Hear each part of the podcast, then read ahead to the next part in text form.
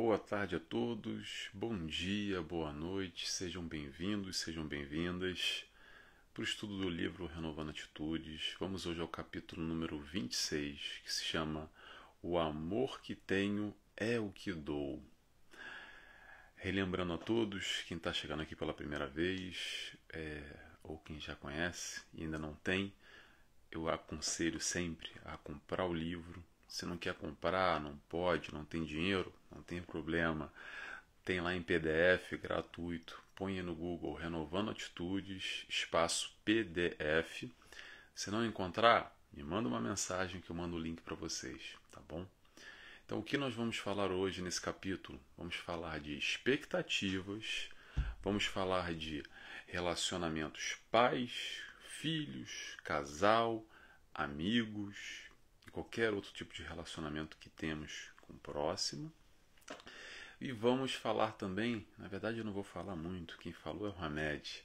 Hamed vai nos falar sobre o amor que liberta e o amor egoísta. Onde será que nós nos enquadramos nesse processo de amor ao próximo? Interrogação. Como sempre de costume, eu vou fazer a oração e convido a todos quem quiser comigo a cerrar os olhos nesse instante, agradecendo a Deus Pai, a Jesus, a espiritualidade de luz que nos acompanha, nos orienta, que possamos iniciar mais esse estudo, agradecido desde já pela presença e que possamos aprender um pouco mais com os estudos de Hamed. Que assim seja, graças a Deus. Muito bem, pessoal. Então, é, Hamed, para quem não sabe, quem já acompanha o livro já sabe. Hamed sempre faz um link com o Evangelho em todos os capítulos. Esse é um capítulo curto, daqueles que tem duas páginas e um pouquinho. E Hamed faz sempre um, um retira um trecho fazendo um link com o Evangelho para o estudo que ele faz. Eu vou ler hoje, às vezes eu leio, às vezes não. Quando eu acho que vale a pena, eu vou ler, que tem tudo a ver com um pouco que a gente vai falar. Vamos lá. Capítulo 11, item 8 do Evangelho segundo o Espiritismo, abre aspas. No início, o homem não tem senão instintos. Mais avançado e corrompido, só tem sensações. Mais instruído e purificado tem sentimentos. E o ponto delicado do sentimento é o amor. Não o amor no sentido vulgar do termo, mas esse sol interior. É, falar sobre amor, só uma breve introdução antes de a gente começar. É, Hamed fala muito, Joana de Anjos fala muito, e a gente fala muito também. Sempre a gente cai falando de amor, porque a gente tem muita dificuldade de compreender ainda essa palavrinha de quatro letras, mas de tamanha profundidade. E isso que Hamed vem fazer hoje conosco, é, no nosso dia a dia, nos nossos relacionamentos com os nossos filhos, com os nossos irmãos, com os nossos amigos, com o nosso companheiro, a nossa companheira, identificando, diferenciando esse esses diferentes aspectos comportamentais de amor, e daí a gente passa, talvez, o convite é esse, a nos enxergar, entender em que momento evolutivo a gente está nessa caminhada do aprender a amar, porque todos estamos nessa caminhada, ok? Todos nós amamos, mais, menos, muito, pouco, mais egoisticamente, mais a nível de doação, enfim, é isso. Eu não quero já adiantar o resto do capítulo. Então vamos lá. O que, que o Hamed vem nos falar, vem nos falando? Hamed. Somente se dá aquilo que se possui. Como, pois, exigir o amor de alguém que ainda não sabe amar? Como requisitar respeito e consideração de criaturas que não atingiram o ponto delicado do sentimento que é o amor?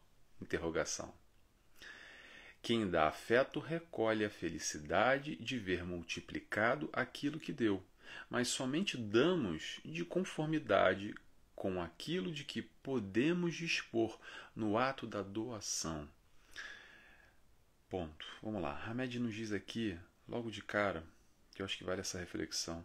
Como, pois, exigir amor de alguém que ainda não sabe amar? E é aí que começa o problema. Aí que mora o perigo. a gente normalmente tem muitas decepções, muita, muitas frustrações na nossa vida, nos nossos relacionamentos, seja ele quais forem. Relacionamento conjugal, relacionamento pais e filhos, com os nossos filhos ou com os nossos pais. Relacionamento com os nossos amigos. Pode ser ali um amigo de trabalho, ou pode ser aquele amigo de longa data. Pode ser aquele tio, aquela tia, aquele avô, aquele cunhado, não interessa. Normalmente a gente tem uma expectativa muito grande, voltamos à expectativa. E esperamos ou até exigimos um amor, um comportamento da, de, da pessoa que ela não tem aquilo para nos dar. Às vezes a pessoa tem um, dois, três grãos de areia e a gente espera que ela nos entregue uma praia inteira de muitas e muitas toneladas de, de areia, mas ela só tem dois, três grãos. Nesse relacionamento com o próximo, tenhamos atenção às nossas expectativas. Vou fazer uma salvaguarda, eu sempre falo isso. Acho que sempre tem que repetir, não só para vocês, mas para mim também, que eu tenho que gerir melhor também as minhas expectativas. Eu acho que todos nós temos que gerir porque muitas vezes a gente espera demais do outro, a gente tem expectativas muito maiores do que a pessoa pode nos entregar. Então, de quem é o problema? Problema é nosso. É um erro de avaliação.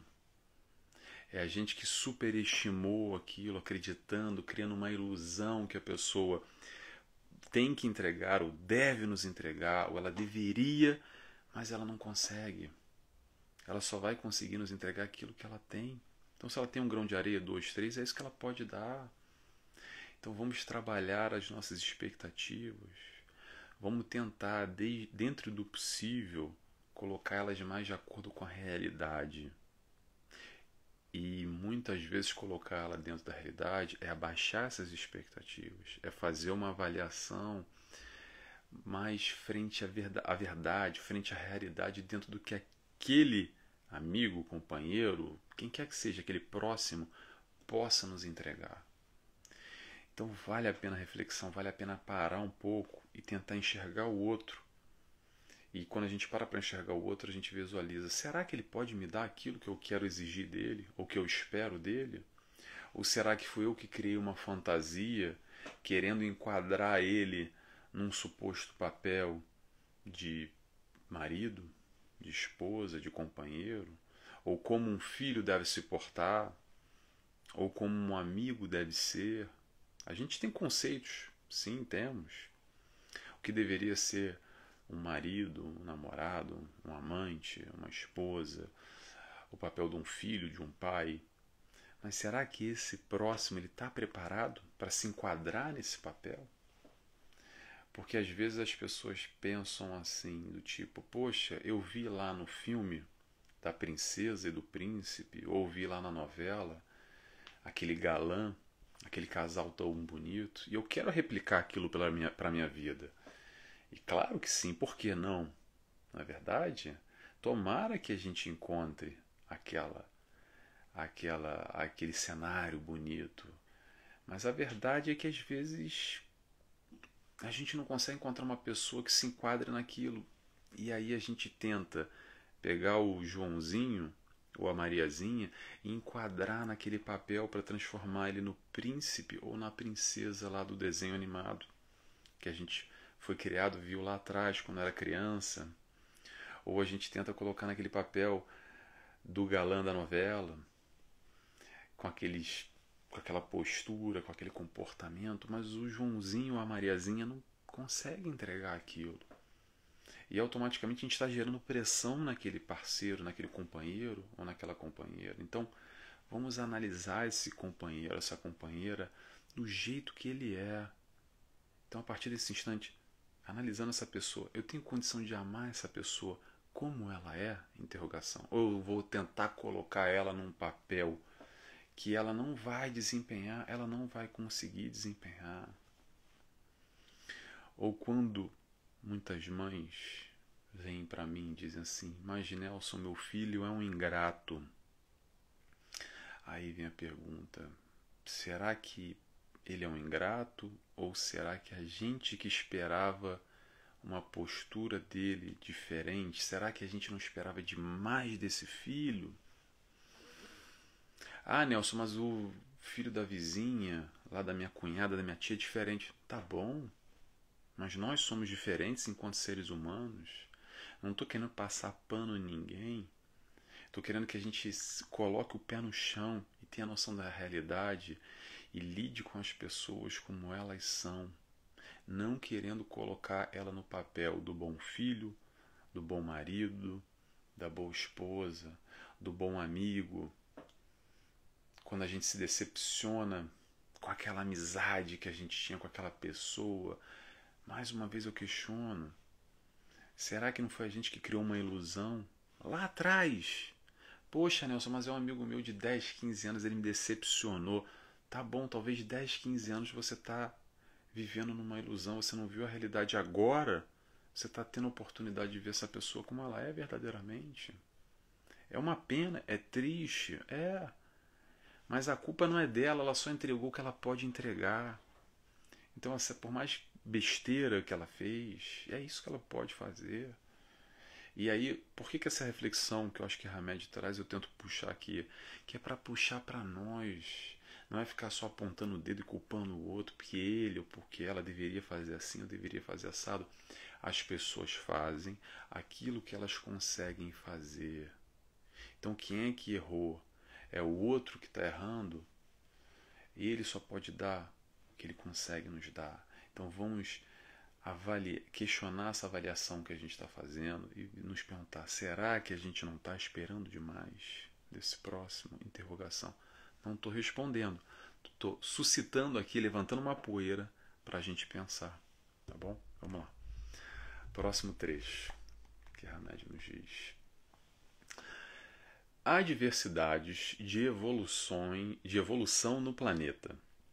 Homens mal saídos da primitividade campeiam na sociedade moderna, ensaiando os primeiros passos do instinto natural para a sensibilidade amorosa. Por que eu separei isso aqui? Exatamente porque essa história de expectativa que a gente está tá falando. Porque, como o Hamed nos diz, e não só, está lá no livro dos Espíritos também, homens mal saídos da primitividade. É assim, vamos lá. No plano espiritual é tudo muito bem definido, tudo muito bem colocado, tudo muito bem separado, muito bem organizado. De que maneira? Da maneira da vibração. Vibracionalmente, nós espíritos, quando desencarnados estamos, estagiamos ou vibramos naquela faixa de acordo com a nossa evolução, a nossa caminhada evolutiva. Muito bem. É, só para lembrar aqui, quem viu o filme Nosso Lar, vamos lembrar do próprio, do próprio André Luiz, que, por exemplo, não tinha acesso à mãe dele, porque a mãe dele estava num outro estágio, não estava com ele no nosso lar. Isso acontece os nossos amigos de hoje, os nossos familiares, não necessariamente poderemos estar com eles no plano espiritual. Mas também, vamos lá, não é para ficar com medo, tá, pessoal?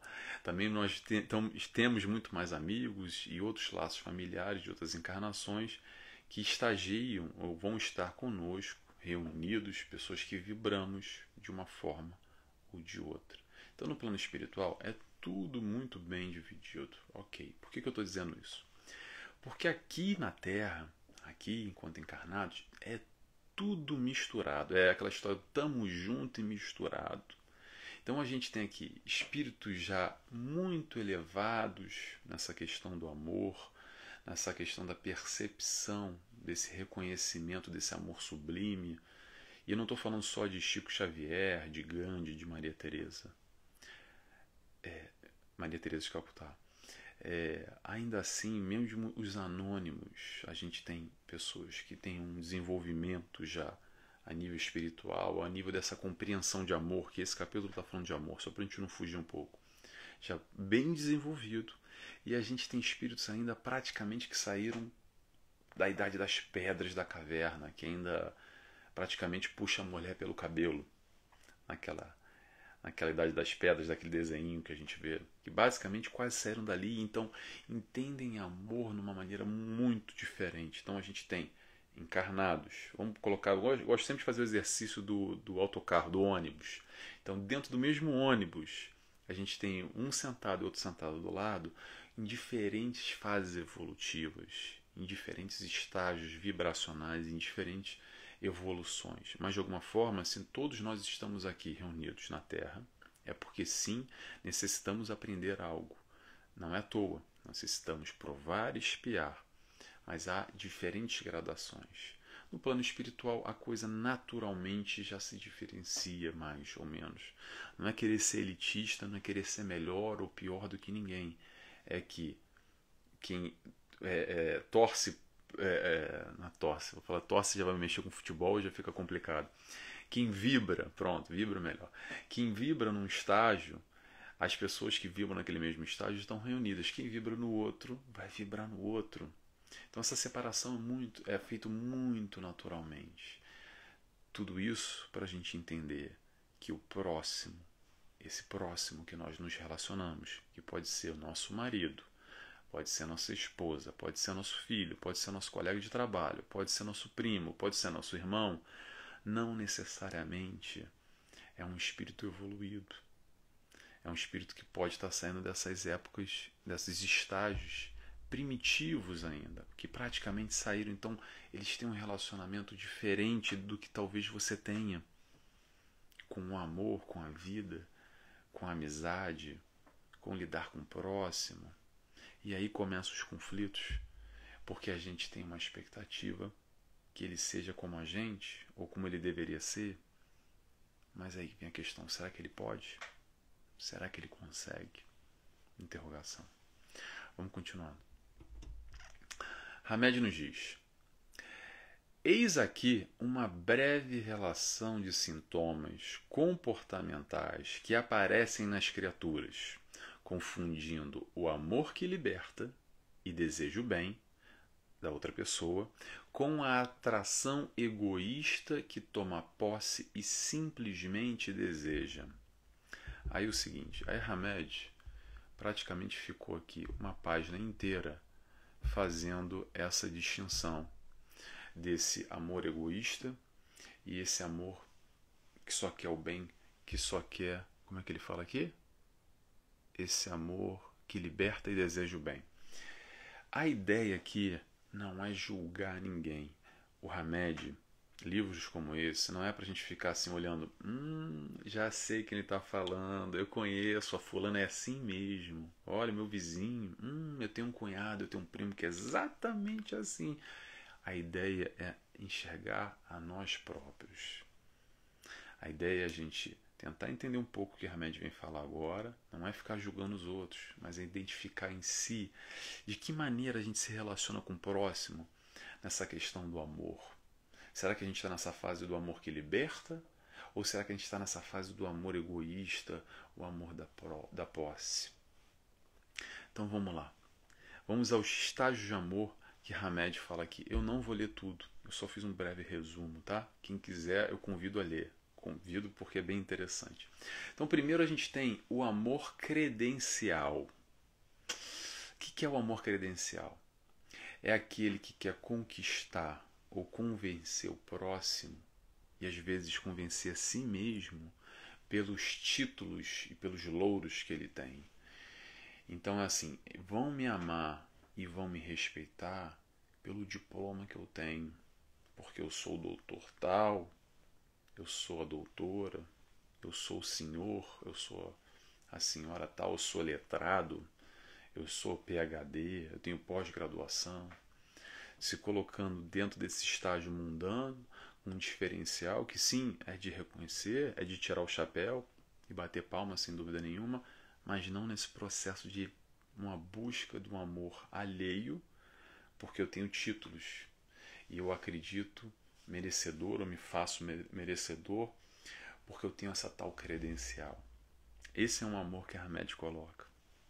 Outro amor que ele fala é o amor comprando as pessoas. Esse então é ótimo, porque é aquele amor que parece que a relação E acontece muito nos casais, que é a relação que parece aquela história do Silvio Santos, do baú da felicidade. Que é assim, um dia ganha uma geladeira, outro dia ganha uma TV, outro dia ganha um anel, outro dia uma viagem. Porque se acreditando que comprando, porque se ama, eu tenho que dar o bem material, eu tenho que estar o tempo inteiro provendo materialmente. E aí vem o questionamento: será que a ideia é essa? A base do relacionamento será que é na base do ter dinheiro e comprar? E aquele que não tem dinheiro? E será que o sentido do amor está vinculado pura e simplesmente na matéria? Para muita gente está. Eu não vou dizer que está errado, porque cada um tem uma crença. Estou replicando o que o Hamed está trazendo.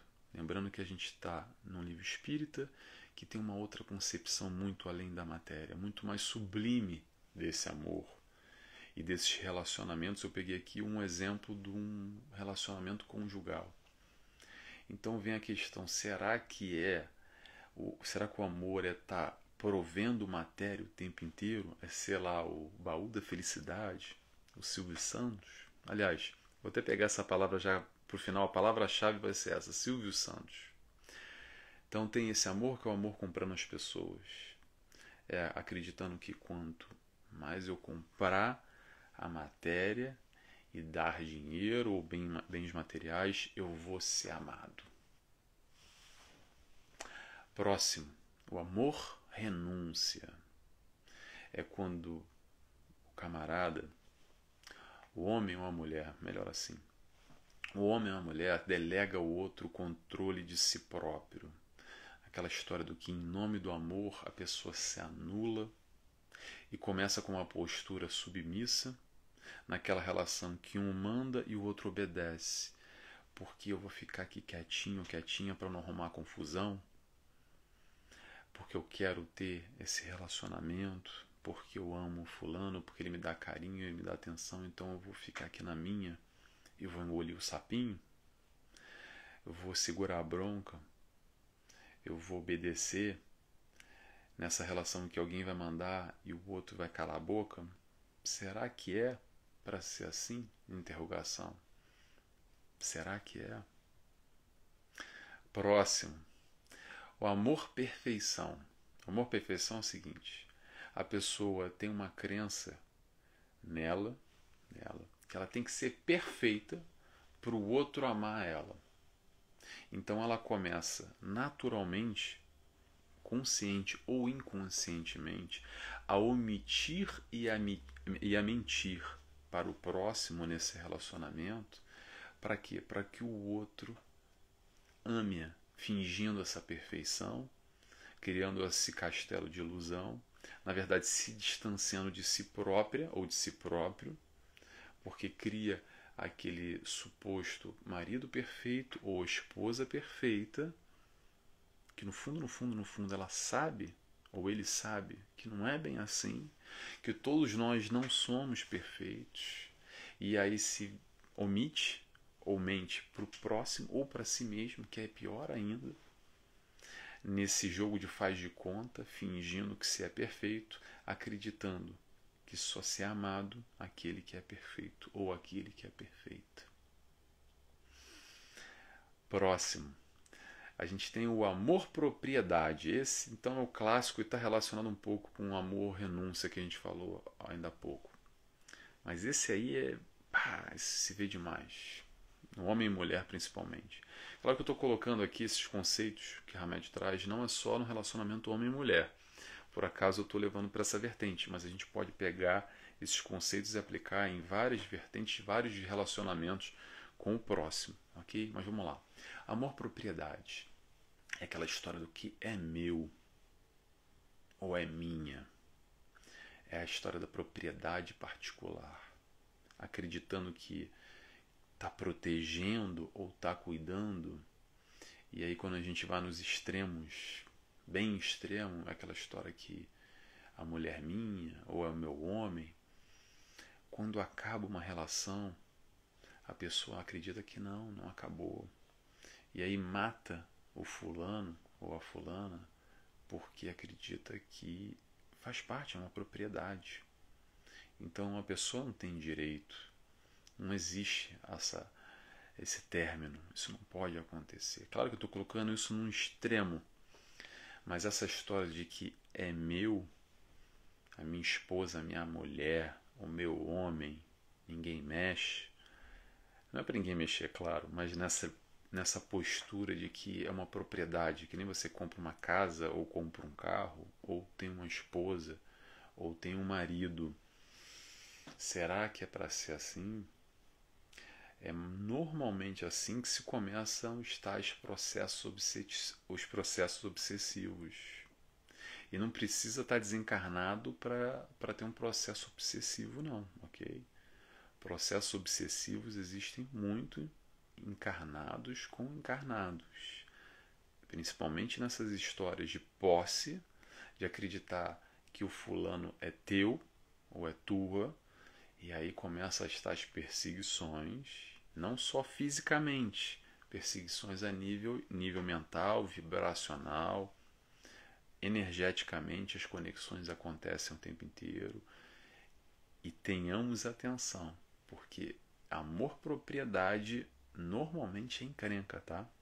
Normalmente é encrenca. Vamos lá, o próximo. É o amor sem não. Amor sem não é assim, é aquela pessoa que concorda com tudo. Com tudo. A pessoa nunca diz não para nada. É sempre passivo ou passiva, submisso ou submissa. Para quê? Para receber carinho, para receber atenção, para receber esse amor. Normalmente aquele sorriso no rosto, na frente do parceiro ou da parceira, e chora no banheiro. Você conhece alguém assim, você já ouviu uma história assim. Se não foi você no passado, tomara que não seja hoje. Vivendo mais uma vez essa ilusão, porque não quer dizer não, porque não quer o confronto, e com medo do confronto, se vive essa submissão, essa passividade.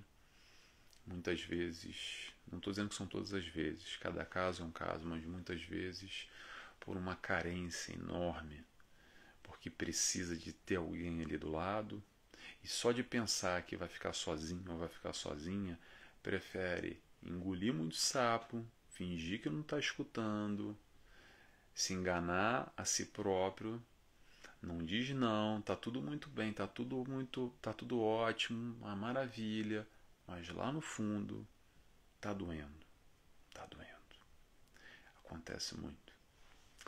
Vamos lá. Então esses são, isso foi um resumo, tá, que eu peguei aqui do Hamed, o que, que ele falou para gente sobre essas questões que são interessantes da gente avaliar e pensar. A ideia do Hamed aqui, repito, não é a gente julgar o outro e também não ficar se julgando. É entender como é que é esse estágio de amor, em que fase nós nos encontramos. Será que a gente está ainda nessa história do, do amor-propriedade? A gente está ainda não fala não, acreditando que vai receber o amor do outro? Ou a gente quer ser perfeito para ser amado? Ou então nós nos renunciamos? Ou a gente quer comprar o amor? Ou a gente acredita que tem que ter credenciais e ser o fulano, o senhor, a senhora, o doutor e ter. E quando a gente tem, a gente vai ser amado porque a gente tem. É para a gente entender isso e pensar e refletir. Será que esse é o amor? Será que essa é a proposta de amor? Interrogação. Vamos continuando. Já é o último agora. Vamos lá. Hamed nos diz: forçar paz filhos, amigos e cônjuge a preencher o teu vazio interior com amor que não. Perdão. Forçar pais, filhos, amigos e cônjuge, e cônjuge a preencher o teu vazio interior com amor que não dás a ti mesmo por esqueceres teus próprios recursos e possibilidades é insensato da tua parte. É dando que se recebe, portanto, cabe a ti mesmo administrar tuas carências afetivas e fazer por ti o que gostarias que os outros te fizessem. Não peças amor e afeto, antes de tudo, dá a ti mesmo e em seguida aos outros, sem mesmo cobrar taxas de gratidão e reconhecimento. Importante é que sigas os passos de Jesus na doação do amor abundante, sem jamais exigi-lo de ninguém e sem jamais esquecer que és responsável pelos teus sentimentos. Hamed puxa para a responsabilidade. Nós somos responsáveis pelos nossos sentimentos. Outra coisa que ele falou aqui interessante, sem mesmo cobrar taxas de gratidão e reconhecimento. Nesse processo de amor, quantas vezes a gente faz para o próximo, principalmente nesse, nesse relacionamento pais e filhos, a gente faz com muito amor para o meu filho, para minha filha, mas lá no fundo a gente quer um pouco de um retorno, dessa gratidão. Será que é esse amor? Será que é essa proposta? Será que é isso que a gente está falando aqui? Eu não acho, eu não acredito que seja por aí esse amor sublime, esse amor que é colocado de uma maneira incondicional a proposta que Hamed faz aqui é: vamos nos amar primeiro, ao invés de buscar lá fora. Trabalhe dentro o amor em si mesmo. Faz por você o que gostaria que o outro fizesse por ti. Então, ao invés de buscar lá fora, vamos trabalhar o alto amor ao invés de pedir esse amor, esse afeto, dá esse amor para você mesmo. Primeiro para você, se fortalece, se estrutura, se ame e depois, como ele fala aqui, vamos seguir os passos de Jesus, aprendendo a amar o próximo. Como Jesus ame por amar, não há troca nenhuma, não há expectativa nenhuma. Jesus Lembrando, Jesus não foi criado com esse amor sublime, incondicional. Jesus, como nós, como nós, aprendeu a amar. Isso é um processo de aprendizado, de desenvolvimento, de construção. Não se ama. Lembre-se do primitivismo, que foi falado ainda há pouco.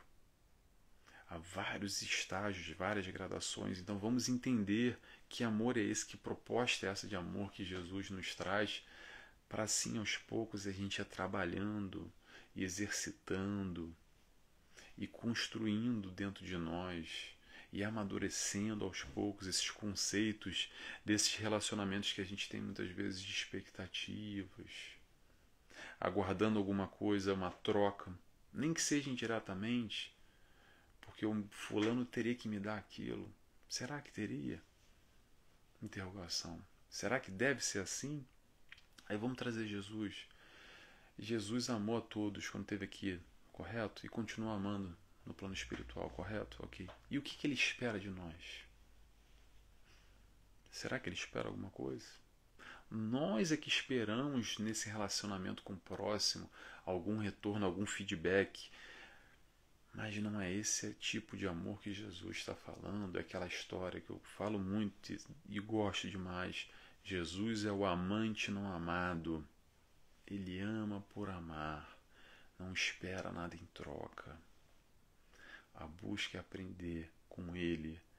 Lembrando, Jesus também, como nós, foi criado simples e ignorante, estagiou lá no primitivo, lá nas cavernas também, até atingir o nível de perfeição onde ele se encontra. E a gente, acredito eu que a gente está no meio, ou talvez no primitivo, não sei. Mas a caminhada, todos nós vamos para lá. Jesus aprendeu, desenvolveu e nos mostra que é possível. É possível. Tudo isso aqui que Hamed está falando, que Joana de Angelis fala, que Jesus nos trouxe, é um modelo e guia, por quê? Porque é uma maneira que a gente pode alcançar nessa encarnação. Ah, Nelson, mas é difícil. É, claro. Se não fosse difícil, a gente não estaria aqui estudando. Não precisava nem fazer vídeo nenhum, não precisava ter remédio nenhum, não precisava ter Joana de Ângeles, não precisava ter evangelho. É uma proposta difícil.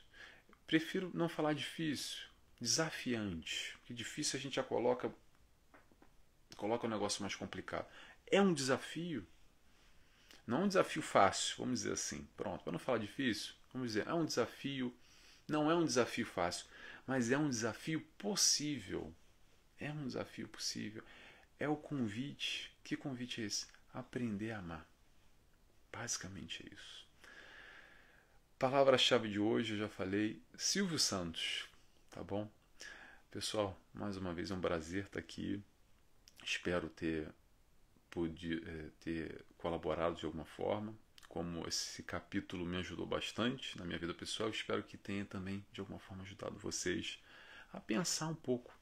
O primeiro movimento é a gente pensar, depois a gente vai rever, pega o livro, dá uma lida, rever esses conceitos, eu dei uma resumida dá uma estudada. Se não é livro para ler, é livro para estudar. Vamos estudar, vamos nos reconhecer nesse processo de amor, no relacionamento com o próximo e vamos mudar, vamos amar.